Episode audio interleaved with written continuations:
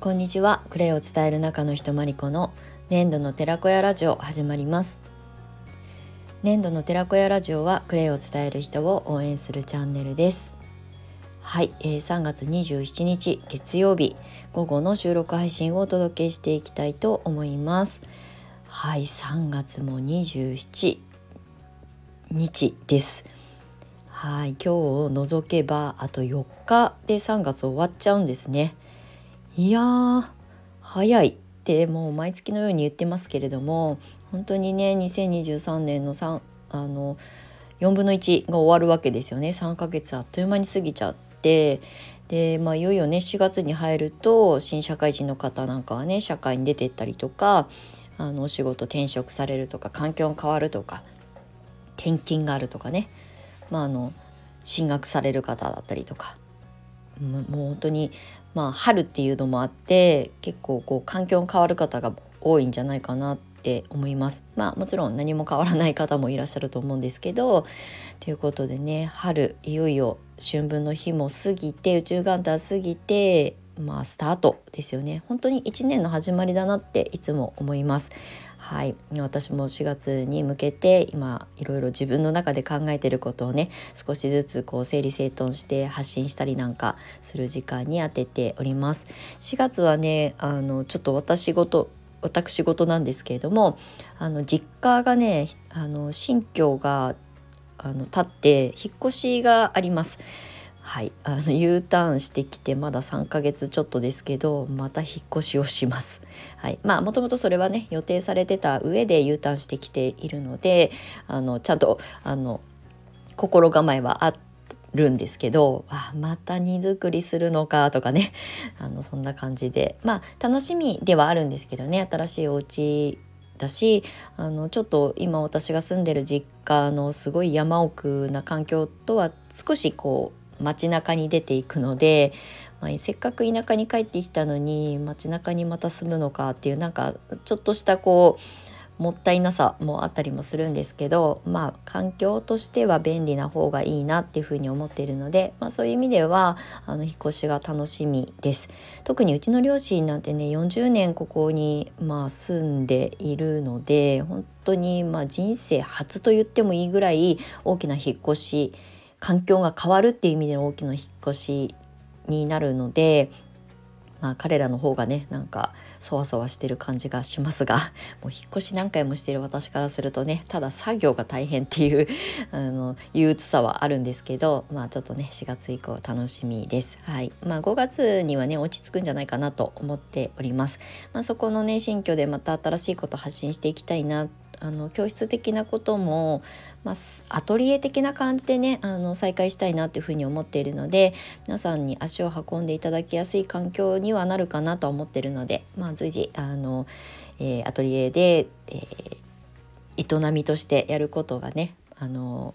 きっちり決まったらお知らせをしていきたいと思います。はいということで今日一つだけ先にお知らせをさせていただきたいんですけれどもあのクレイカフェの春季のメンバーさん募集を現在しております。はい、えー、クレイとグリーンコーヒーを掛け合わせて、まあ、それを伝えてねあの楽しくお仕事にしていきましょうっていうのが、まあ、本当にすごいシンプルなコンセプトなんですけれども、はいえーと、そちらはですね、えー、クレイの知識を、まあ、持ってらっしゃる方お勉強中の方、まあ、クレイセラピストインストラクター、まあ、どんな方でも構いません。えーと資格とかにこだわらずこのプログラムに関しては考えているのであのクレイのことをね人に聞かれて答えられる基礎知識的なものは持っておいていただきたいので、まあ、クレイセラピストクレイソムリエさんが今は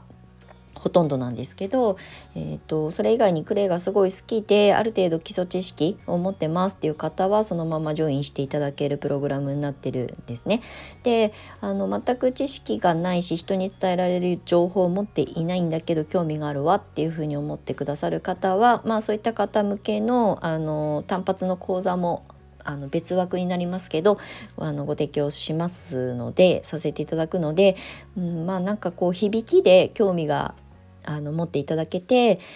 チャレンジしてみたいと思う方は是非あの個別にご連絡いただけたらと思います。はい、インスタとかであの普段発信しておりますのであの概要欄の方にも URL を貼っておきますのでよかったらご覧いただけたら嬉しく思います。はいということで今春季のメンバーさん募集で、まあ、そんなにねたくさんの方をあのお受けしてっていう形よりも1対1で私がカウンセリングしながらあのちょっとアドバイザー的なことをやらせていただきながらあの向き合っていく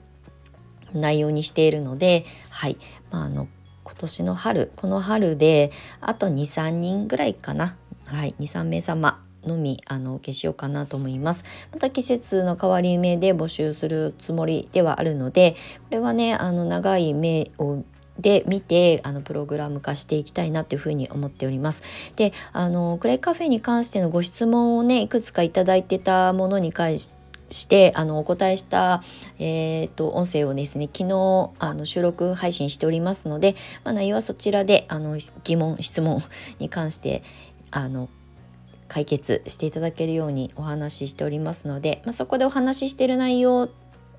ではないことがもし出てきたら個別にご連絡レターなりいただけたらまた Q&A 的なことをね発信したいなと思います。はいということでクレカフェの、まあ、春スプリングの、えー、メンバーさん募集のお話をさせていただきました。はい。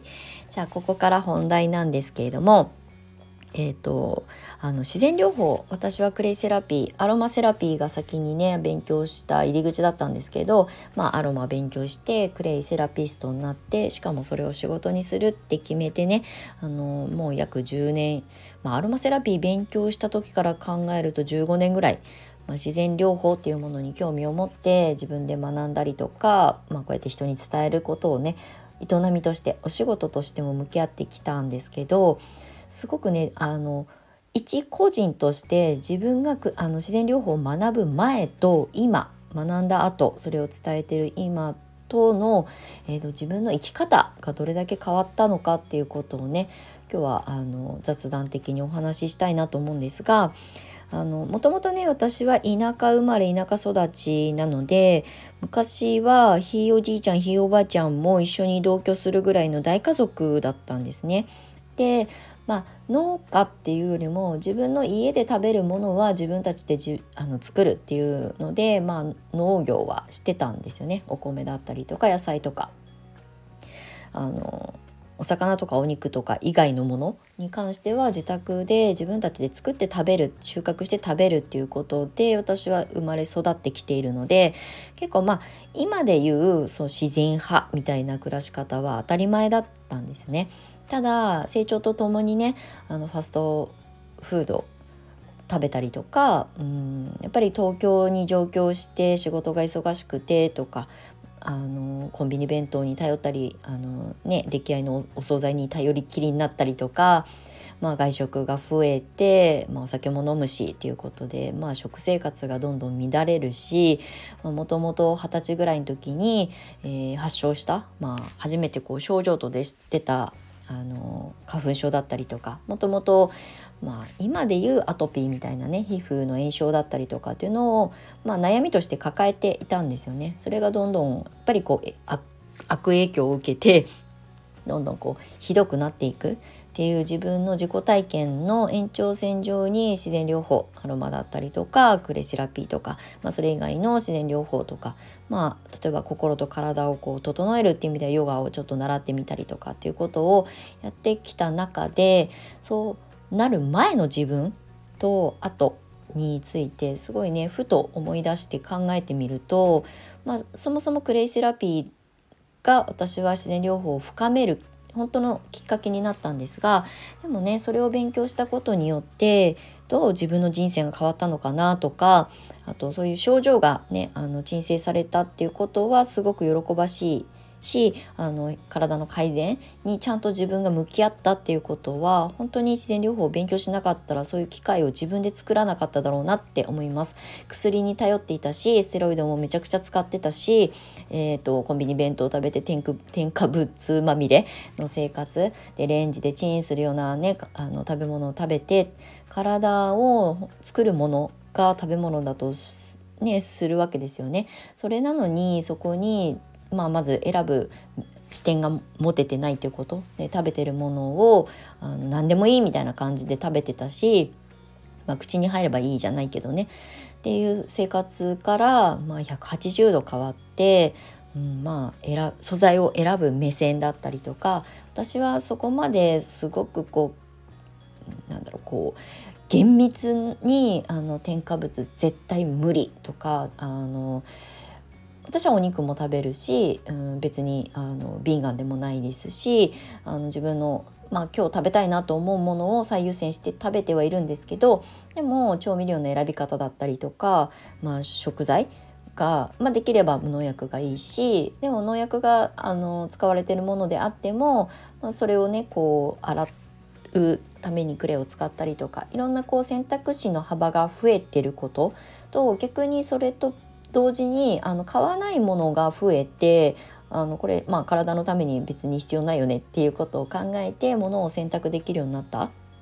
で、まあ、私は子供がいないので、まあ、うちの例えば両親だったりとか、うん、まあ姪っ子とかまだね本当にお砂糖が使われた、ね、ケーキが食べたいとかっていう、まあ、そういうね欲求にまだまだ溢れているので全部そこを制限するつもりは私はないんですよね。ただ何かあった時には私は相談役になれればいいかなっていうふうに思っているのでまあ両親に関してはもう年が年なので70代とかになってきてねやっぱりこう健康第一にって考えて私も口酸っぱくアドバイスするんですけどでもそれができるあの自分に慣れててよかったなっていうふうに思います。なので子育てママは特にただこうオーガニックとか無添加っていうことだけにあまりにもとらわれすぎるのも良くないんですけどその選ぶ視点を持ててるかどうかで人生って本当に変わります。めちゃくちゃこれは体だけじゃなくて考え方だったりとか関わる人が変わってきて、まあ、それが結果生き方につながるんですね。ですごく大げさに聞こえるかもしれないけどそんなことなくて本当にうん私はこうアロマセラピー勉強して自然療法ってすごくあの、まあ、面白いなっていうこう人生が変わるかもしれないっていうふうに思うぐらいすごくこう興味を持ったあの分野だったんですね。で後に、まあ、クレイセラピーにな出会って、まあ、クレイセラピストだったら独立して仕事にできるかもって言って今があるんですけどこの10年間で出会う人は本当に変わったし、まあ、ましてや会社を辞めて脱サラしてね仕事をするっていうことで自分の生き方も変わったし。であのそういう人が関わる人が変われば入ってくる情報が本当に変わったんですよね。でテレビで垂れ流されてるような情報とかに振り回されることもなくなったし何があのいいものなのか大切なものなのかことなのかということをちゃんと自分の、えっと、得た情報知識の中から選択ができるようになりました。だから本当に人に惑わされることもなくなったしあと本当にこういう人たちとあの出会って付き合っていきたいなって思う人たちしか今周りにいないんですね。なので私はもともとあまり友達が多い方ではないのであの結構一匹狼的にあの単独行動が好きだからっていうのもあるかもしれないんですけど本当に必要なタイミングで出会う人たちだけがこう周りに今いてくれてそういう人たちからたくさんいろんなことを学べているこういうあの生き方が今できていることがすごくあのクレイセラピー自然療法の世界に足を踏み込んでよかったなって思います。本当にね入ってくる情報の質が違うんですよ。私はクレイセラピーとか、まあ、アロマはねかじった程度の知識しかないですけどあのお野菜のこととか種のこととかあとはフルーツの専門家の先生がいたりとかあとまあそういう自然療法お手当っていうところであとあのスピリチュアル的なことをねすごくこう親身に教えてくださる方とかがいたりとかしてと私が得意分野としてはクレイだけどそれ以外のところは、まあ、他の皆さんからね教えてもらう情報収集ができるっていうことが今の自分の人生において起きてるんですよね。なのであのなんか今自分の人生がうまく好転してないなって思う方は本当にね口にするものを変えていくとかあと自分の体を癒すため、うん、これはあの心と体どちらもですけどそういったものをとにかく日々の生活の中に取り入れていく。そうすると本当に考え方が変わってあの見る世界が変わります。でそこが変わると自分が生きる世界が変わっていくんですよね。うん。これはあのそこのあの世界に足を踏み込んでみないときっとちょっと分かりにくいかもしれないんですけどあのただねオーガニックとか無添加とかなんか自然派な暮らしとかがこうキーワード的にはびこってもてはやされてますけど、うん、そこではなくて流行り廃りのものじゃないからね。うん、なのでまずは例えばクレイを手元に持ってらっしゃる方がいればクレイを毎日普段の生活の中で使うでどういうふうに取り入れていけばいいのかということを学びましょう。これはアロマでもいいですし他のハーブハーブ療法とかでもいいですし何でもいいんですけどきっかけはね。でもそれを続けていくことで自分の心と体がどう変わっていくかあと思考がどう変わっていくか。そうするとかあの関わる人がどう変化していくか。環境が変わっていくと自分自身がどんどん変わっていくしそれはもしかしたら収入アップにもつながっていくし、うん、私も会社員である程度頑張って仕事してきましたけど今の方がね働く時間短いけどまあ会社員の時、まあ、最高年収一応稼いだ時よりも今の方が安定的に、まあ、金額お金が高いからいいっていうことじゃないんですけどこれだけの時間しか働きたくないっていうものはちゃんとそれを埋められるだけの収入を得られるようになっています。これはね本当にまあそこに関しては後からついてきたものですけどでもそういう環境に飛び込んでそういう知識を得て情報収集をし続けて学び続けた先の未来が今を作ってくれているので本当にねあの自然療法を学んで本当に本当に生きていく上で良かったなっていうふうに思います。あの家族が困った時にまあ、知恵があった方がいいし、まあ、選択する時にあんまりね周りの情報とかググったら出てくる情報ってもう本当にこう溢れちゃってるけどその中からこれだったらいいかもねってちゃんと自分の目で選択できるっていうそれは知識ですよね。うん、それがないと選べないからっていうところがすごく自然療法を学んでよかったなって思っていることなのでまあそれをあの学ぼうと思って決める前と興味を持たなかった時代と、まあ、そこに飛び込んだ後のこの10年間っていうのは本当に人生が180度変わりました。はい、なんかね自然療法って特別な人が勉強するものではなくって人が人らしくうん自然界の一部として私たちは存在しているのでそういう生き方をねあの、まあ、戻るっていう表現の方が私は正しいかなと思うんですが本当に自然の一部として生きていく上であの知恵としてね必要なことなんじゃないかなって思います。はいということでおしゃれな生活云々がオーガニックライフではなくて自分たちが本当に自分らしく生きる上でもそうだしあの健康をちゃんと自分であの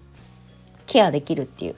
あの知識も必要としてあ身につけていく必要があるかなというふうに思います。はいということで私が自然療法という世界に興味を持って勉強し始めたあの10年前とそれ以前の自分まあ、薬に頼ったりとか、まあ、本当にコンビニが用意してた時の時代から今の自分っていうものが本当に全く別人になっていますっていうお話をねさせていただきました。はい、あのもうそういうね世界に足を踏み入れてるらっしゃる方にはまあ当たり前じゃんっていう話かもしれないんですけど、うん、あのまだまだ日本は薬大国で、うん、医療ビジネスっていうものが当たり前の国なので、うん、ちょっと気になる方とか、うん、ちゃんと学んでみようかなと思う方は是非このお話がね、まあ、参考になるかどうか分かりませんけど人生まで変わっちゃうよっていう話をさせていただきました。はいということで今日も雑談になりましたが最後までお付き合いいただきましてありがとうございました。年度の寺子屋まりこでした。またね